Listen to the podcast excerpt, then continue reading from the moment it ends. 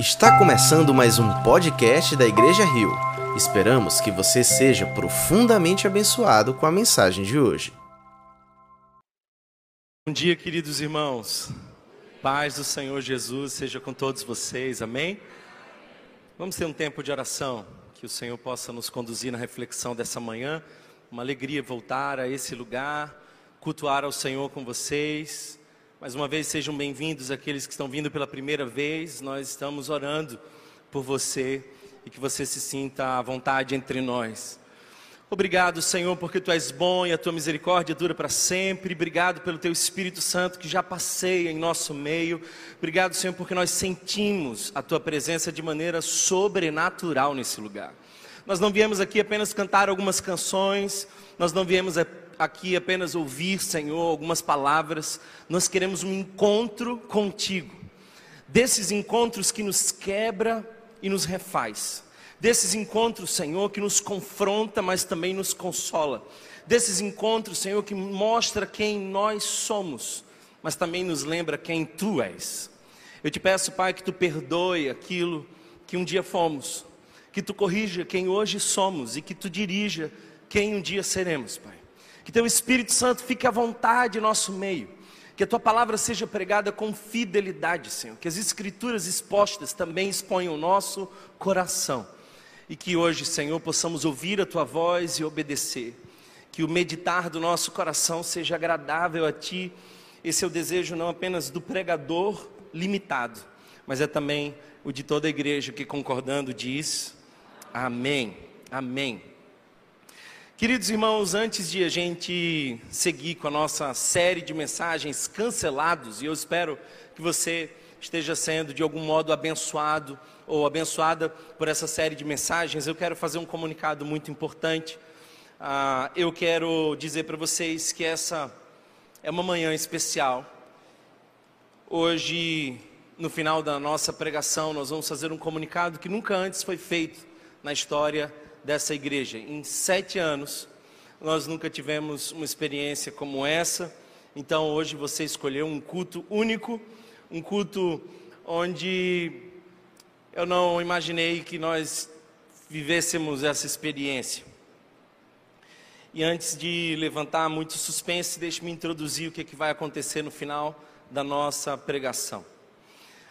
Ah, nós cremos na disciplina cremos que a disciplina é bíblica e nós nunca antes, em sete anos de igreja, tivemos um processo de disciplina público. Muitas pessoas foram disciplinadas entre nós silenciosamente, discretamente, mas no final da mensagem de hoje eu quero comunicar aos irmãos e irmãs que nós teremos um pastor disciplinado em nossa comunidade, nós vamos expor o seu pecado e vamos tratar. Eu acho que é fundamental para nós como igreja fazer isso. Então, eu peço que você não saia apressadamente. Nós hoje vamos expor uma determinada situação e tratar o pecado tão importante que precisa ser tratado entre nós. Não fique constrangido ah, o Senhor tem conduzido todo esse processo. Amém? Bem, eu quero conversar com vocês sobre hipocrisia. E esse é um tema muito, mas muito relevante ah, para nós cristãos.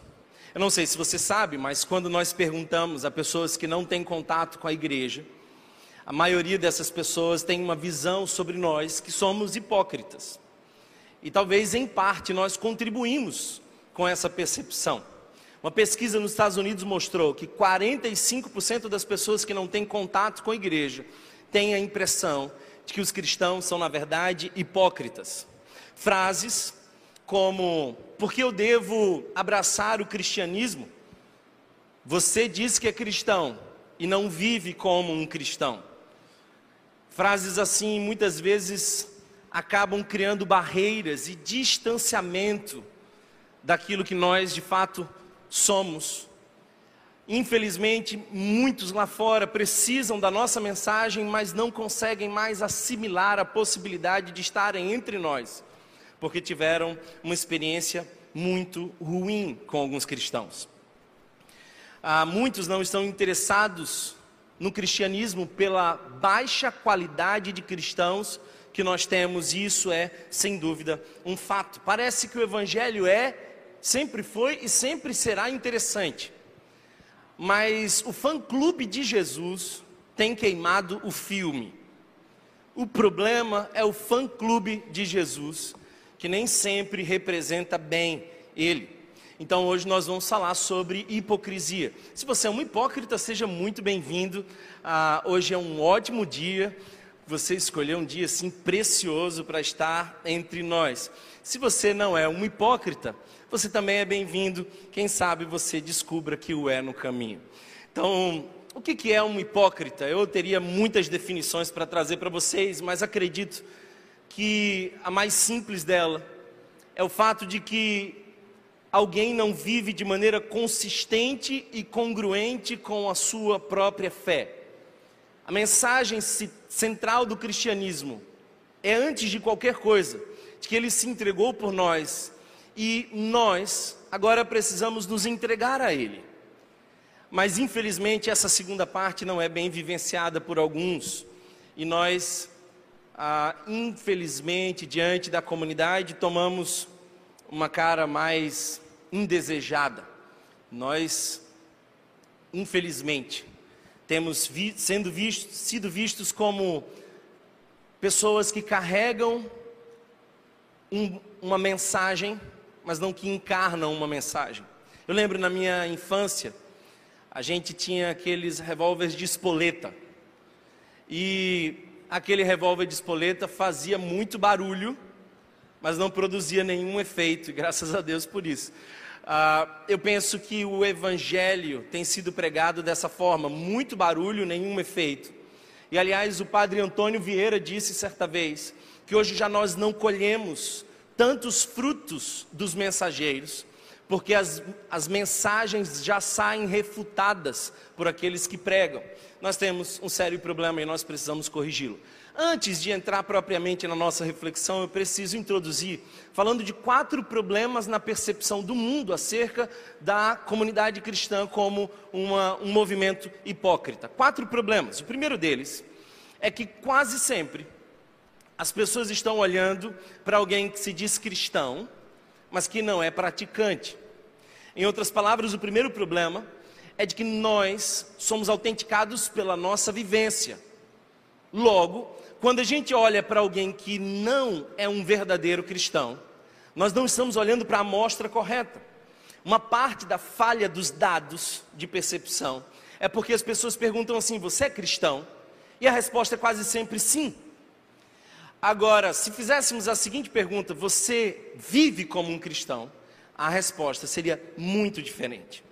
Por isso, ah, nós não podemos olhar para os cristãos como hipócritas sem considerar se eles de fato vivem essa condição. Seria mais ou menos assim: alguém chega para mim e me pergunta, Thomas, você é um atleta? E eu digo sim, claro, mas eu sou um atleta não praticante.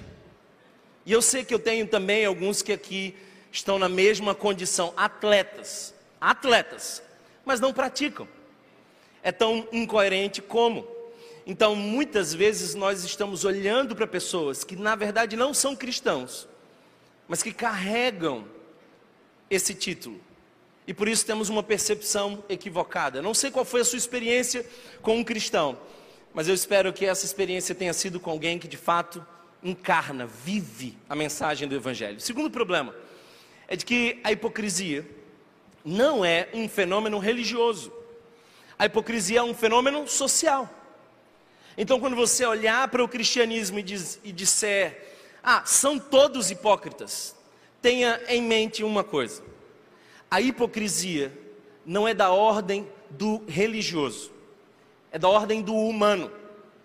Eu, por exemplo, conheço muitos que, exercendo a profissão que eu, como psicólogo, são bem hipócritas. Ah, existem algumas classes que já predominantemente ficaram marcadas pela hipocrisia. Hoje, por exemplo, quando nós falamos sobre político, é muito difícil desassociar essa classe do ato de ser hipócrita.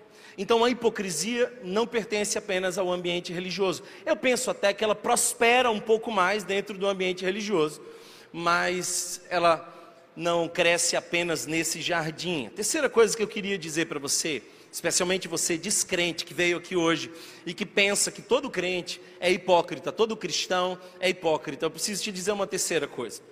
Há um problema que na filosofia nós chamamos de narrativa. Nós temos atualmente um trabalho de cosmovisão para desconstruir o evangelho. E temos uma narrativa que chamamos de negativa, sempre anunciando a nossa presença. Deixe-me explicar para você de outra forma. Já percebeu como a mídia fala sobre nós? Já percebeu as manchetes que aparecem? O indivíduo faz uma coisa errada. A primeira pergunta que a mídia faz é: ele é crente ou não? Se é crente, a notícia vai ser assim: evangélico fez tal coisa errada. O que, que é isso? É uma narrativa desconstrutiva. E o indivíduo que está longe da experiência com verdadeiros cristãos, ele vai ouvir uma narrativa negativa. Queira você ou não, essa narrativa existe e não é um fenômeno novo. É interessante perceber que essa narrativa negativa ou desconstrutiva já existe desde sempre. Por exemplo, Jesus.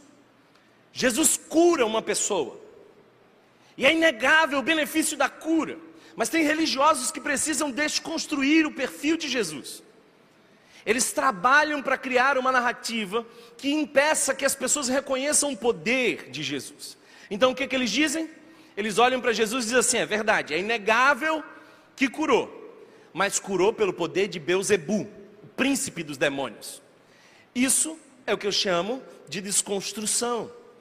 Em outras palavras, nós temos sido muitas vezes atacados pela mídia, que tem o maior interesse de enfraquecer o cristianismo, logo, ela mostra sempre uma interpretação distorcida, negativa e desconstrutora acerca da nossa fé. E se você não tem contato com verdadeiros cristãos, se você não experimenta uma comunidade saudável, é muito provável que você vai acreditar que nós somos todos hipócritas, porque todas as manchetes que você vê estão diretamente ligadas a uma narrativa negativa. E esse é um grande problema. Por isso, para que você conheça a força do cristianismo, você não tem que ler os jornais. Você tem que viver entre os cristãos. Um quarto problema para que muitas vezes tenhamos interpretações distorcidas acerca da hipocrisia é que você precisa ter em mente que o centro do cristianismo não são os cristãos. O centro do cristianismo é Cristo.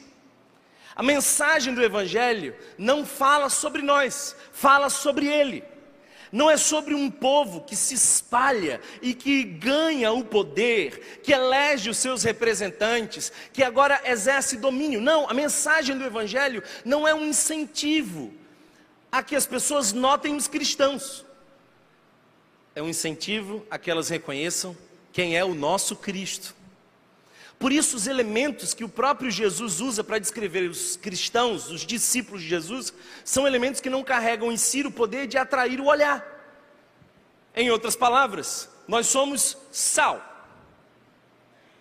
E quando você vai para o seu almoço, você não põe carne, feijão, arroz e sal.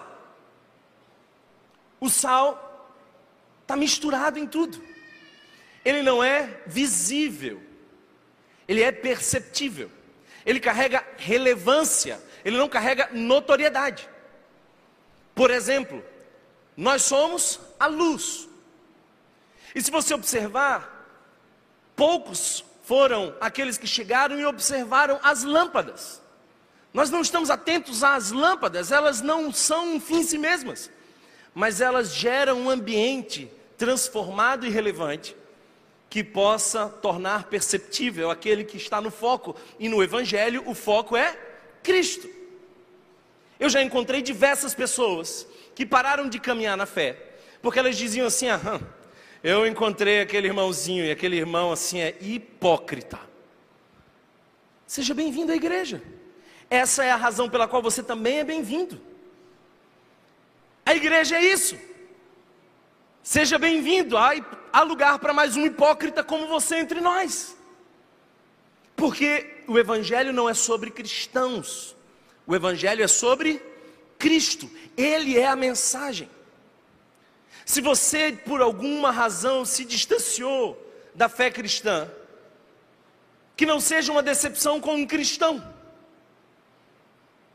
seja uma convicção acerca do Cristo, porque até mesmo o time que você torce está cheio de gente boa e bem intencionada, mas também tem uma parte da torcida que não representa bem a coisa.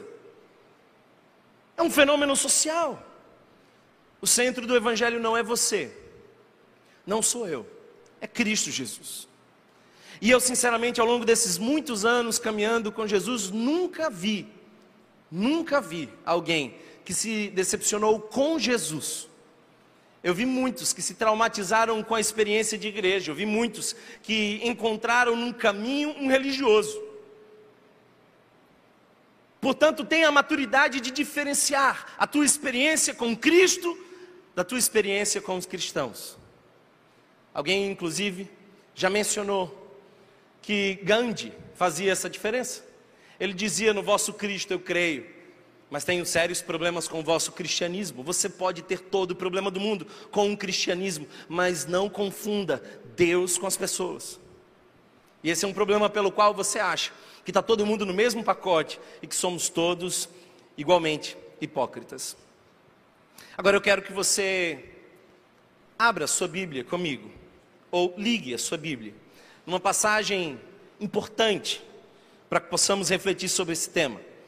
João, capítulo de número 8, nós vamos ler os 11 primeiros versos. Então, João, capítulo de número 8, deixe que o Espírito Santo fale ao seu coração. João, capítulo de número 8.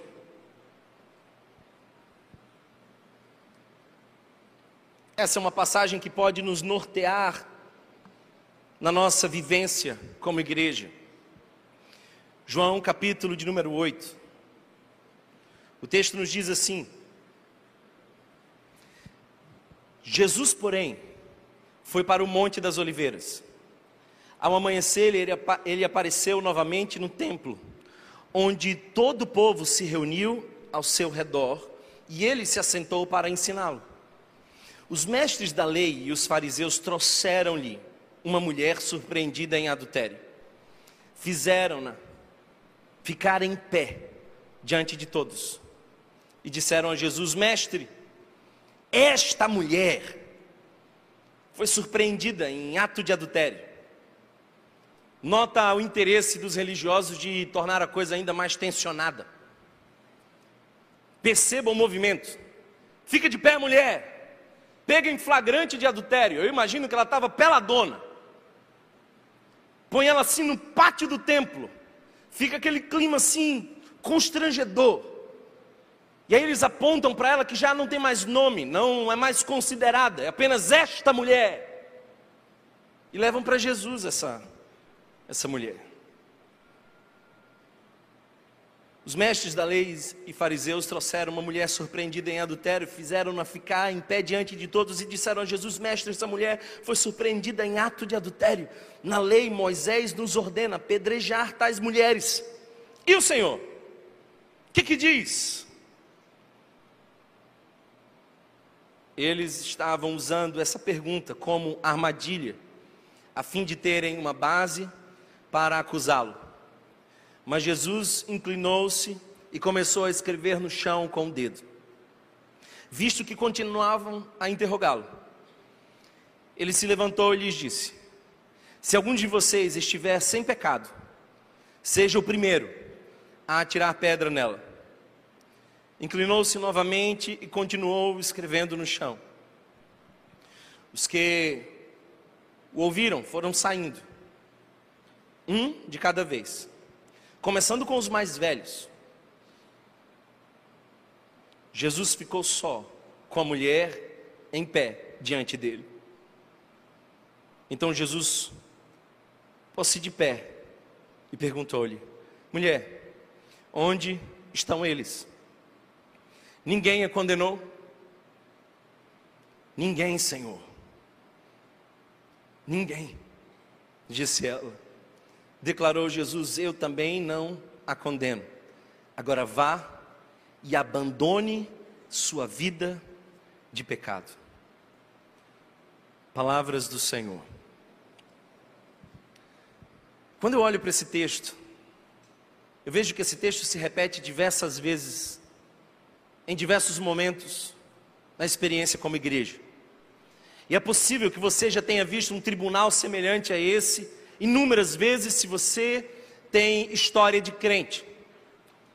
Quanto mais tempo na igreja, mais a gente se acostuma com essas cenas. E, na verdade, eu preciso desconstruir algumas coisas antes que você parta de um pressuposto equivocado. O problema na igreja não é o julgamento. Note que quando nós lemos esse texto, nós percebemos que Jesus não está falando que é errado julgar. Ora, se a lei diz que é pecado, a lei nos dá condições para julgar. Logo, a experiência em comunidade é uma experiência que requer de nós, em algum momento, julgamento. O problema aqui, definitivamente, não é o ato de julgar alguém. Ao contrário do que muitos de vocês pensam, a Bíblia nos orienta acerca de alguns julgamentos que são não apenas possíveis, mas necessários. A igreja precisa julgar algumas coisas. A igreja precisa tratar alguns problemas. Uma outra coisa interessante é a intenção daqueles homens de não apenas executarem juízo sobre aquela mulher, mas de algum modo colocar Jesus à prova. E colocando Jesus à prova, colocam o Evangelho à prova. Olhando para esse texto, eu penso, eu penso que nós temos três importantes lições que você não pode deixar passar sem entender. Três lições que é fundamental para nós se queremos ser a igreja como Jesus. Três importantes consciências de que sem elas nós não vamos ter uma experiência do Evangelho, no máximo uma experiência moralista, no máximo uma experiência religiosa de esmagamento. Três lições. Primeiro, todo hipócrita é um pecador. Todo hipócrita é um pecador. Segunda lição que você precisa saber sobre esse texto e sobre a caminhada como igreja: nem todo pecador é um hipócrita nem todo pecador é um hipócrita. Mas terceira e mais importante dessas lições: um, não era hipócrita nem pecador. Só um não era hipócrita, nem era pecador.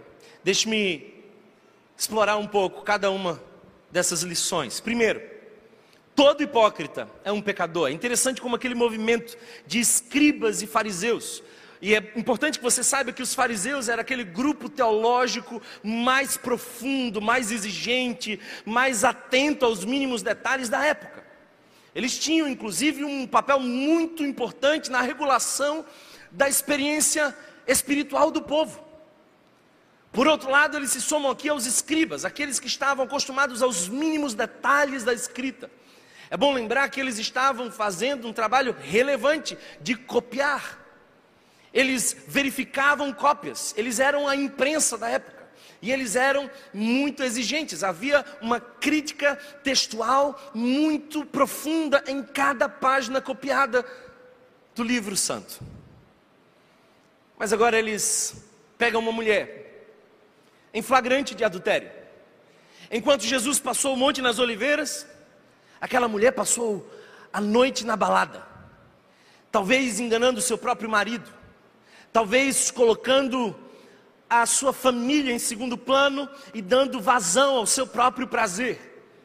Ela passou a noite se deitando com um homem que não era seu. Afrontando a lei de Deus, ignorando a capacidade do Espírito Santo de dizer aos corações que era pecado. Ela foi silenciando pouco a pouco a sua própria consciência a não mais sobrar prazer. Até as roupas se foram junto com a moral. Essa era aquela mulher.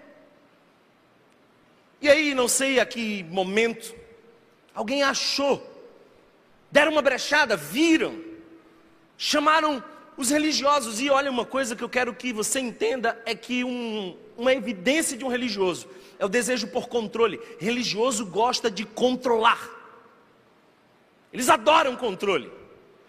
Por isso eles ficam tão nervosos muitas vezes nessa igreja, porque a gente detesta esse negócio de controle. E aí eles levam para aquela mulher a Jesus. A primeira pergunta que eu queria fazer é cadê o homem? Cadê o homem desse adultério? Cadê o homem que se deitou com essa mulher? A incapacidade humana de fazer justiça. Os nossos julgamentos são sempre capengas, falhos. Deixaram o homem escapar, talvez por ser uma sociedade machista. Carregaram apenas a mulher. E agora põe ela em pé, naquele pátio, cercado de gente, Jesus está ali. Sinceramente, quando eu olho para esse texto, parece que Jesus estava ou muito cansado, ou no nível de autismo temporário. Mas o fato é que Jesus não está tentando se conectar com aquele povo. Aquele povo pergunta a Jesus, Jesus não responde. A insistência continua, ele escreve no chão. Por alguma razão, Jesus não estava tentando conectar-se, convencer ninguém a nada. E aí, uma armadilha é montada. Roma assumia o governo da Palestina. Logo, as leis predominantes eram as leis romanas. E para alguém que carregava a lei de Moisés, o apedrejamento era possível diante dessa cena. Mas para alguém que carregava as leis romanas, não. Roma não deixava que a execução fosse por apedrejamento. Havia uma tensão entre leis naquela pegadinha que fizeram. E sabe, Jesus está entre duas opções delicadas. Se Jesus diz, apedrejem-na, ele parecia zeloso com a lei, mas ele passava por cima das leis romanas. Portanto, ele podia ser denunciado como um rebelde que ignora as leis de Roma. Se Jesus diz, não apedreje essa mulher, de algum modo ele seria denunciado no sinédrio como um rabino que agora estava flexibilizando e criando uma teologia liberal acerca dos pecados que o próprio Moisés já orientara como tratar. Essa é a questão. Essa é a questão. Sabe, todo hipócrita é um pecador. Todo hipócrita é um pecador. Sabe por quê? Porque a hipocrisia carrega pelo menos três características.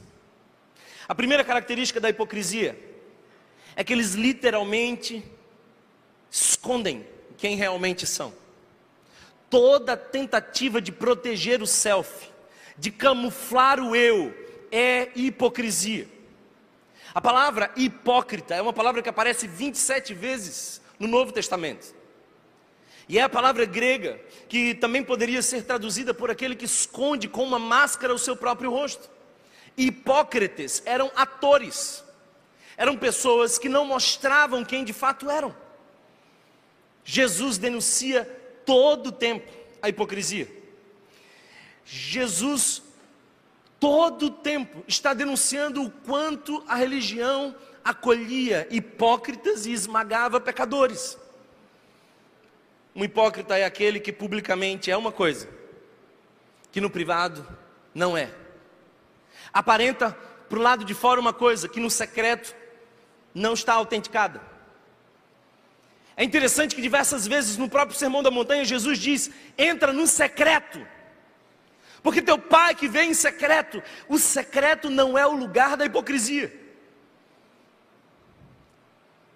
Eles usam máscaras, parecem uma coisa que não são. Talvez uma lição importante que nós podemos extrair do texto é não ser convencidos pela máscara espiritual de alguém, porque o próprio Jesus nos mostra que é possível orar com máscaras, é possível doar com máscaras, é possível ir às, às praças com máscaras. E essas máscaras nós não conhecemos, senão apenas no secreto. Todo hipócrita é um pecador. Os hipócritas, em segundo lugar, vivem para a aprovação das pessoas, vivem para ser notados, vivem para chamar atenção, querem aplausos, querem reconhecimento, são homens e mulheres que adoram o elogio, que gostam de ser louvados em público. Esse é um fenômeno que subsiste até hoje. Nós temos, dentro de qualquer ambiente religioso, gente que ama reconhecimento. E não raras vezes deixa a igreja porque disse: Olha, eu não fui reconhecido lá. Eu não, não recebi uma ligação. É gente que fica trocando de igreja em igreja, buscando uma igreja à sua imagem e semelhança, de um jeito que lhe agrade. Desculpa, mas você é hipócrita. É gente que quer chamar a atenção para si. O próprio Jesus, em Mateus capítulo 6, denuncia isso quando diz: cuidado em praticar a sua justiça diante das outras pessoas, para serem vistos por elas. A coisa mais linda que eu vejo quando um crente assume a postura da grandeza do pequeno João Batista. Porque João Batista tinha uma coisa muito clara: que diminua eu e que ele cresça. O problema é o crente, porque o crente é capaz de ir ao púlpito e dizer assim: que diminua eu. E quando ele tenta se diminuir, ele se infla.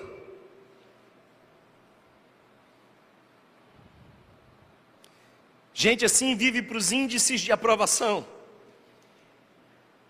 Gente assim gosta de dar uma oferta e ser notado. Eu lembro de uma irmã que um dia chegou para mim e falou assim: Olha, eu quero dar uma oferta, mas eu queria saber como é que eu faço para colocar meu nome no envelope. Eu falei assim: Minha irmã, Deus não trabalha com esse sistema de contabilidade.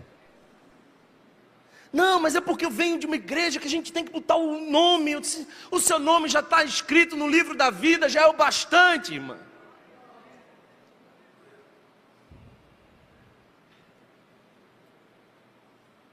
Terceira característica dos hipócritas é de que eles não são. Eles não são, mas fingem que são. Então é possível que você esteja olhando para um hipócrita e dizendo: Veja como esse crente é hipócrita. Não, se é hipócrita, não é crente. É exatamente isso que eu quero propor para você: o discernimento entre quem é e quem não é. A hipocrisia, ela aparenta ser, mas não é. Ela gera uma falsa percepção. E parece que isso tende a ficar difícil para nós. Quer ver uma coisa? Judas, naquele grupo de doze, os doze eram pecadores, mas somente um era hipócrita. Todo hipócrita é um pecador, mas nem todo pecador é um hipócrita. Judas escondeu a sua face. Judas é capaz de julgar uma mulher que quebra o vaso de alabastro, perfume caríssimo, num exagero espiritual de adoração ao Senhor, e ele diz: Meu Deus, esse negócio podia ser vendido e melhor administrado entre os pobres. Mas a gente sabe que o coração dele, na verdade, não queria servir aos pobres. Ele que ficava ali gerenciando as finanças. E eu penso: olha só a preocupação de Jesus com grana. Ele põe Judas para ser o tesoureiro. Olha só como Jesus está preocupado com os recursos da missão.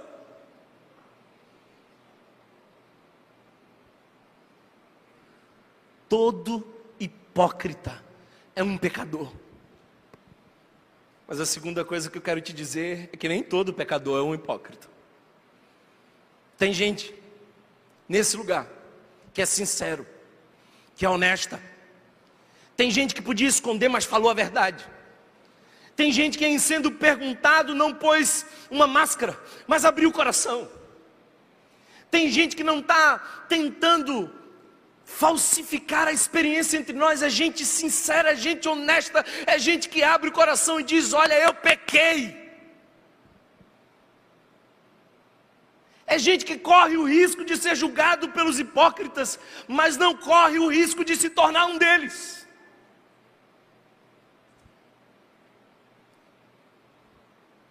O hipócrita é um pecador, mas o pecador não é um hipócrita. E é lindo como Jesus trata de maneira diferente a cada um. O hipócrita é avisado por Jesus de um julgamento. Diversas vezes leia o Evangelho e você vai perceber que Jesus diversas vezes diz assim: ai de vós. E essa não é uma expressão nova que Jesus lança. Por exemplo, o próprio Isaías repete diversas vezes essa mesma expressão: ai de vós, é uma expressão de julgamento, os hipócritas serão julgados. Como Jesus trata os pecadores? Trata convidando-os ao arrependimento. Traz de volta o pecador. Que lindo. Jesus tem uma sensibilidade com pecadores que não tem com hipócritas. Ah, Thomas, eu vejo Jesus às vezes ser muito duro. Observe o contexto e você vai perceber que ele está corrigindo os hipócritas. Ele sempre tem muita graça aos pecadores. Essa é a diferença entre um pecador e um hipócrita.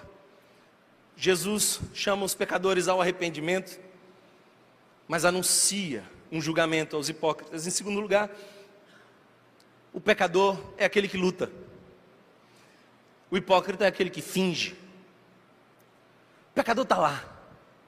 Meu Deus, quanta gente honesta, verdadeira eu encontrei nesse caminho. Gente que lutava semanalmente contra o seu pecado. E eu tenho a impressão de que C.S. Lewis estava correto quando ele diz que nem sempre Deus nos ajuda a vencer o pecado. Às vezes Deus nos dá a força para permanecer lutando. E eu até quero dizer que para alguns, a luta contra o pecado é de certa forma um lugar onde Deus te põe para depender da graça. Porque uma vez vencido o pecado que hoje vence você, você esquece que tudo é pela graça. Então tem pecados que a gente vai lá e luta e meu Deus, eu não consigo vencê-los. Aí é nesse momento que a gente precisa lembrar da graça, que parece transformar até mesmo os espinhos em professores espirituais. As pessoas discutem qual era o espinho na carne de Paulo, eu não sei exatamente qual, mas uma coisa é certa: o espinho na carne de Paulo era o seu professor, lembrando que ele tinha que descansar na graça. O pecador é aquele que luta, não aquele que se entrega. Temos visto um movimento de gente que, uma vez que não mais consegue avançar em relação a alguma coisa, ressignifica aquilo. Olha, se eu não estou vencendo essa luta, é porque então essa luta não existe. Então se entregam às suas paixões como se fosse algo normal, essa também é uma expressão de hipocrisia. Mas eu sei que aqui existem alguns irmãos e irmãs que cortam na carne,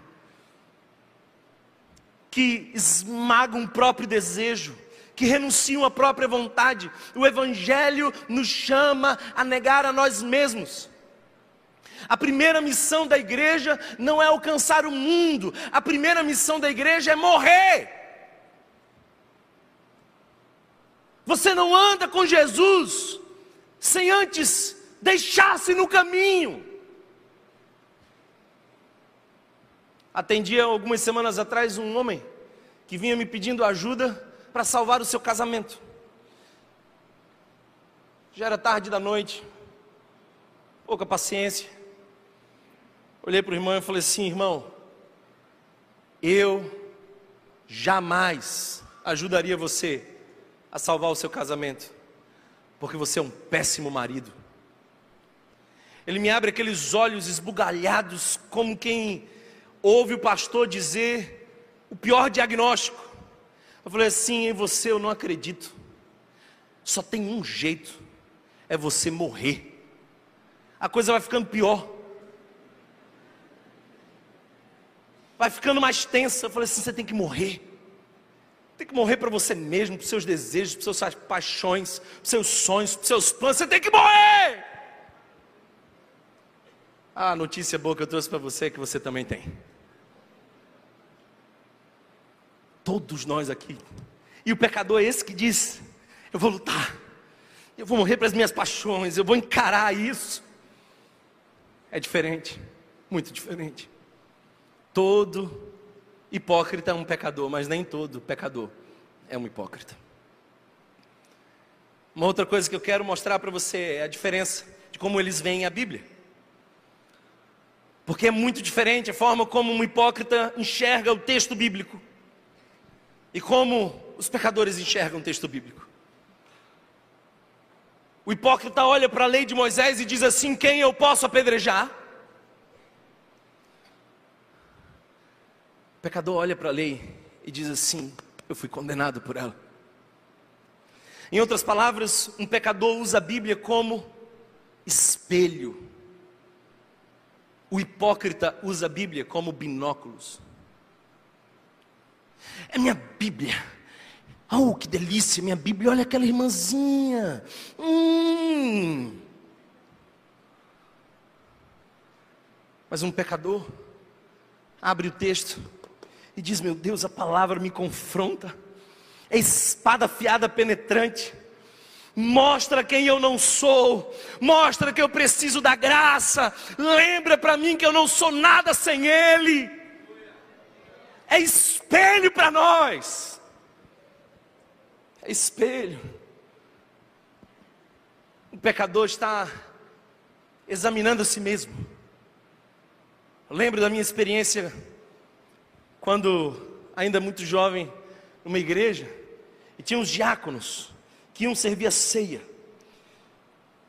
Roupa diferente, bandeja, portas fechadas. E lá estávamos nós, claramente indignos. E ele ia passando assim, e via alguém, e ele examinava o outro.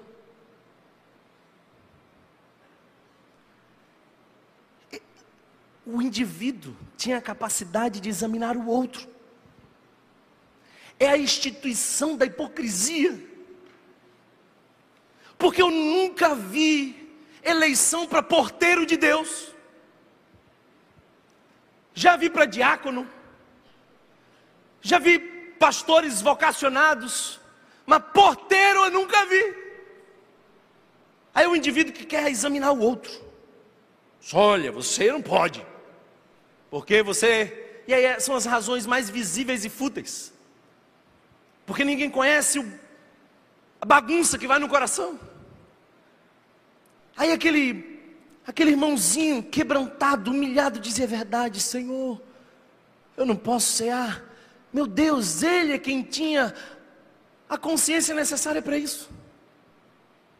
Sabe por quê? Porque Paulo, quando vai falar sobre ceia, ele diz: Cada um examine, pois, a si mesmo. O hipócrita faz da Bíblia um binóculo para enxergar melhor o outro, os microscópios da religião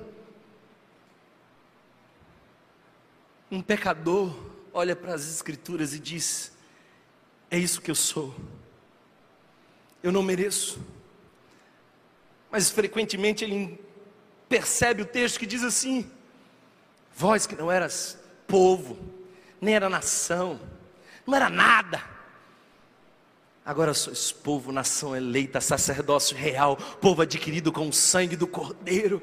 Ele percebe as mazelas dele, mas dá de cara com a infinita graça de Deus que se sobrepõe aos pecados. um pecador está em processo de mudança, enquanto um hipócrita, não. Um hipócrita não avança, porque é fake. E tudo que é fake não prospera. Um pecador é hoje um dia melhor que amanhã, um dia melhor que amanhã. Eu lembro de um adolescente que veio e disse para mim: Olha, Thomas, eu já estava muito tempo longe do meu pecado, mas essa semana eu caí de novo. E ele veio tão quebrantado, humilhado. Aí eu disse assim: Glória a Deus, aleluia. Não, não, não, pastor, você não está entendendo. Eu caí essa semana.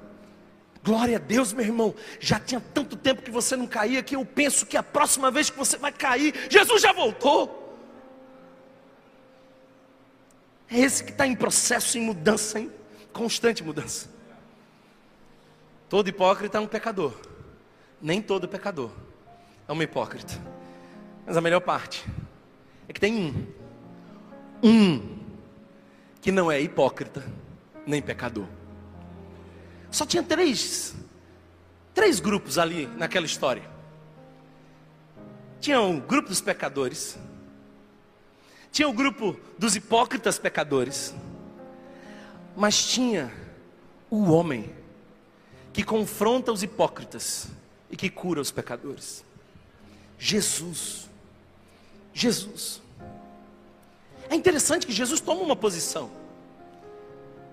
Jesus não levanta e diz assim, gente, vamos pegar leve. Não, não, não, não. Jesus não diz, vamos pegar leve. Jesus não levanta com esse discurso simplista e diz assim, gente, não vamos julgar ninguém. Ninguém julga ninguém. Vamos ser amiguinhos. Jesus não faz isso. Ele fica firme na lei. É verdade. A lei diz para apedrejar. Então vamos ficar com a lei. Realmente essa mulher está em pecado. Passou a madrugada inteira no seu prazer, rejeitando a bondade de Deus. Está em pecado. Eu não quero mudar o julgamento. Eu só quero acrescentar alguns réus. Aí Jesus levanta e diz assim: ó, o julgamento está bom, está importante. Mas a gente precisa lembrar uma coisa aqui: não tem testemunhas aqui. Só tem réu. Só tem réu. Eu não sei se você sabe, mas a crítica textual desse texto é um tanto controversa. E a gente tem algumas questões delicadas ao longo da história estudando essa passagem. Pela seguinte razão: essa passagem não consta em alguns originais. Alguns teólogos críticos desse texto até imaginam que essa passagem não foi escrita por João. Em algumas cópias, especialmente as mais antigas, não temos registro dessa passagem. Eu fiquei inculcado quando descobri isso. Essa é uma passagem que pode não estar nos originais. Até que eu entendi a opinião de Santo Agostinho e me convenci com ela. Santo Agostinho disse: é possível, é possível que alguns do primeiro século tenham achado essa passagem tão perigosa que tenham tentado removê-la dos originais. E só depois se foi resgatada essa passagem. Meu Deus, como faz sentido para mim essa leitura de Agostinho. Porque o religioso não suporta olhar para essa passagem. É difícil.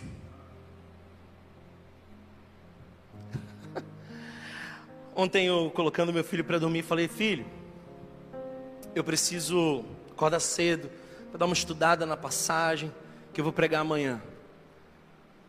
Aí me ocorreu dizer assim: "Você sabe que passagem que eu vou pregar amanhã?" Aí ele falou assim: Não, não sei. Aí eu falei assim: Então, da mulher adúltera. Primeira pergunta: Pai, o que, que é adúltera? Como é que a gente explica para uma criança? Hoje de manhã ele falou assim: É hoje que você vai falar da adultira? E lá vai eu cheio de dedo imoral dizer: Meu filho, ela mexeu com quem não podia, meu filho. Foi brincar num parque que não era dela. Aí eu começo a contar a história. Olha só que coisa interessante. As crianças percebem detalhes que os adultos não costumam perceber. Aí eu começo a dizer assim, filho, e num determinado momento Jesus começou a escrever no chão. Pai, o que ele escreveu no chão? Séculos e séculos de diálogos sobre essa informação não evidente. Não sabemos. Nenhum teólogo pode afirmar o que Jesus escreveu. Mas eu não ia ficar calado, afinal eu sou pai. Eu falei, filho, se a gente olhar atentamente esse texto, a gente vai perceber que Jesus escreve duas vezes no chão. Não uma só, mas duas vezes.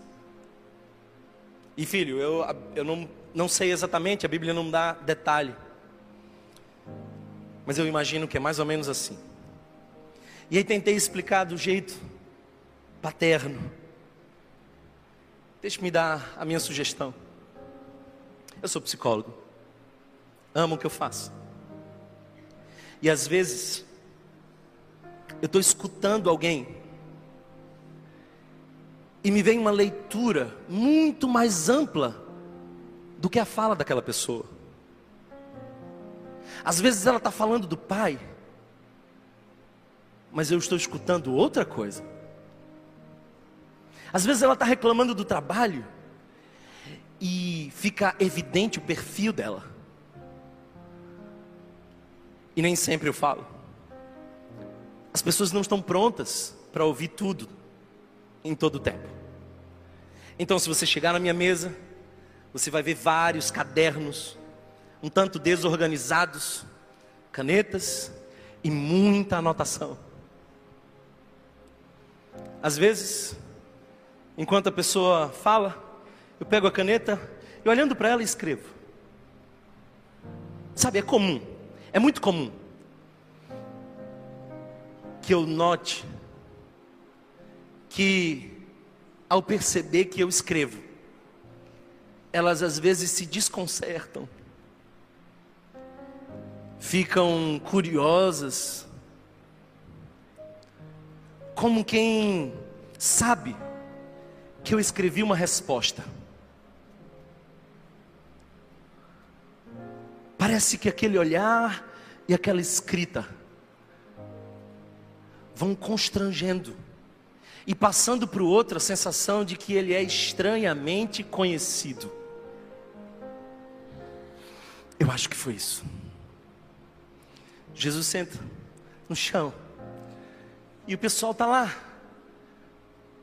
mulher nua, hipócritas, e ele começa a olhar para o mais velho, começa a escrever no chão e olha para o mais velho fixamente, escreve no chão. E daqui a pouco o outro pergunta de novo, e ele, enquanto estava em silêncio, olha para o outro. Hum. Mais uma vez escreve no chão.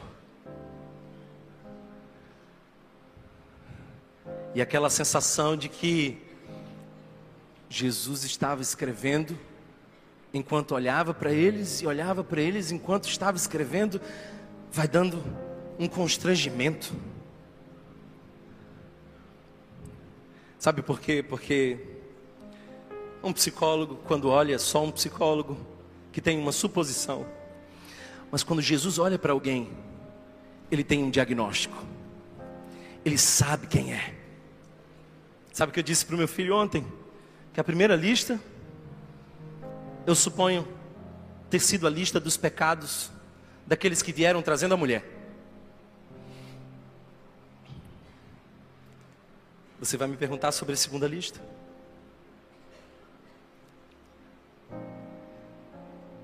Eu penso que na segunda lista ele escreveu uma palavra: perdoado. Perdoado. E cada um que tinha uma pedra na mão, pronto, Aí ouve Jesus dizer assim: fica à vontade. Só não esquece que para tirar uma pedra tem que não ter pecado. Aí a pedra cai no chão, conjecturas minhas. Aí ele vai lá na lista do Paulo, perdoado. Aí aparece o João, o Pedro. Os acusadores vão um a um, baixando as pedras. Que coisa linda. Que coisa linda. Jesus escreveu no chão. É transitório. Se é verdade que ele escreveu os nossos pecados, o vento apagou. Mas o nosso nome não escreveu no chão, escreveu no livro da vida. Ah, glória a Deus. Glória a Deus. Seria Jesus hipócrita? Porque somente um hipócrita poderia dizer: Eu sou o caminho, a verdade e a vida, e não ser. Mas Jesus era. Seria Jesus pecador? Claro que não. Aliás, ele é o único que poderia ter acertado uma pedra. Ele era o único que poderia de fato condenar, e ele diz: Eu não te condeno. Mas eu quero que você entenda uma coisa: o texto diz: Ninguém te condenou, eu também não te condeno, mas vá em paz e não peque mais, para que não te suceda algo pior. O que Jesus está dizendo é basicamente o seguinte: olha, não viva essa vida de pecado, mas lembre-se, há sempre graça de Deus para você. E eu quero te dizer uma coisa muito simples hoje. Aquele que podia lançar a pedra se ofereceu como pedra angular. Aquele que podia nos condenar foi condenado por nós. Em nosso lugar, ele assumiu as nossas dores as nossas mazelas foram em Jesus. Se ele lançasse uma pedra, ele estaria fazendo justiça mas ao não condenar, Ele nos trouxe a sua graça. A coisa linda é dizer, vá em paz e não peque mais. A religião até pode dizer, não peque mais e vá em paz. A ordem muda absolutamente tudo. A religião diz que o seu comportamento é um problema e que você só terá paz quando o seu comportamento for resolvido.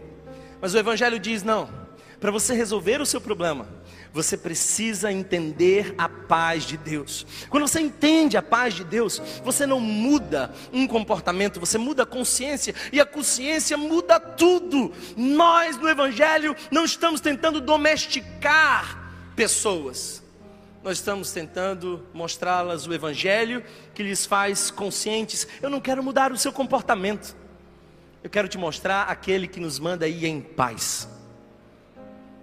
Essa é a mensagem do Evangelho. É nisso que eu creio. É nisso que eu creio. Eu quero terminar por onde eu comecei. Obrigado por esperar até aqui. Eu disse que eu faria algo inédito em nossa comunidade. Eu não quero ressignificar o pecado. Eu não quero ter uma igreja que é conivente com o pecado. Por isso, eu tenho aqui uma carta que denuncia pecados de um pastor dessa igreja, que será publicamente disciplinado hoje. e é o pastor titular dessa igreja. E eu gostaria que viesse aqui à frente alguém que leia em meu lugar essa carta. E eu entendo que para isso precisa vir sem pecado. Precisa vir sem ter do que se arrepender sem ter nada para confessar, tem que vir aqui e ler diante de todos o que eu escrevi sobre mim. Mas não vem aqui escondendo algo. Quero dar a sua chance nesse momento.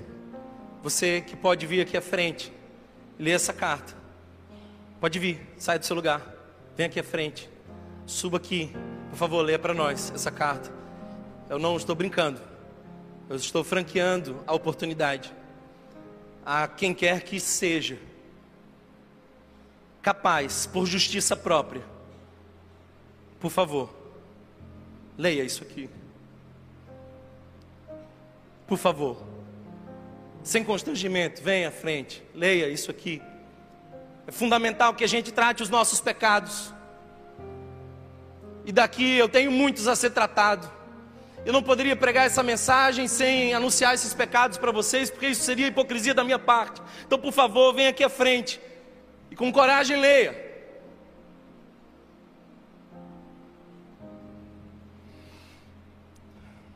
Então, deixe-me ler a minha própria carta, já que vocês não têm a coragem de vir. Aqui está uma carta com uma lista de pecados e razões que demonstram que o pastor dessa igreja não tem condições em si mesmo de liderar essa comunidade.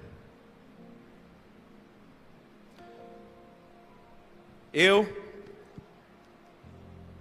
assumo publicamente a disciplina pelos meus seguintes pecados: pensamentos impuros, pecado de idolatria, especialmente dos meus filhos, pecado de avareza, a qual insiste em nascer como erva daninha em meu coração, pecado de orgulho e vaidade, especialmente quando a comunidade insiste em dizer que eu sou bom. Pecado de não guardar o descanso como o Senhor nos instrui no quarto mandamento. Pecados de omissão, não fazendo aquilo que é justo aos olhos do Senhor.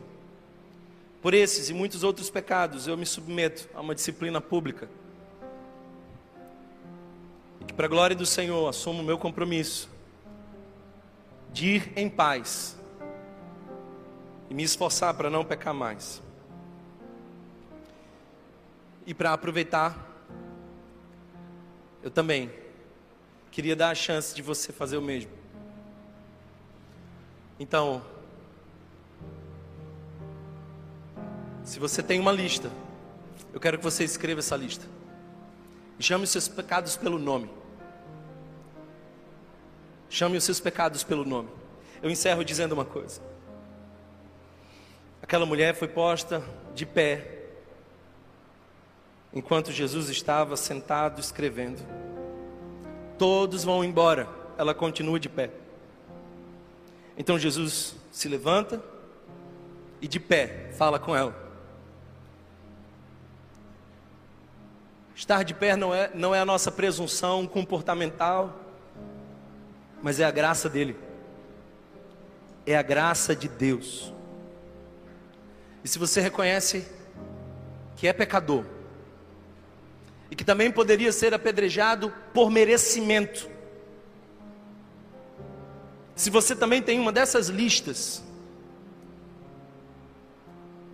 eu quero convidar você a encerrar essa celebração aceitando a disciplina pública, se submetendo à palavra do Evangelho, reconhecendo os seus pecados e vendo em Jesus um Senhor. Porque aquela mulher termina dizendo: Senhor, ninguém me condenou. Claro, Romanos capítulo 8 nos diz isso. Quem tentará contra os escolhidos de Deus é o Senhor quem o justifica. Quem pode fazer alguma acusação contra os filhos?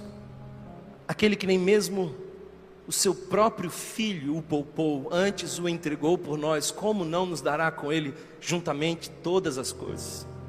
Se você tem algo do que se arrepender, fique de pé, vamos encerrar.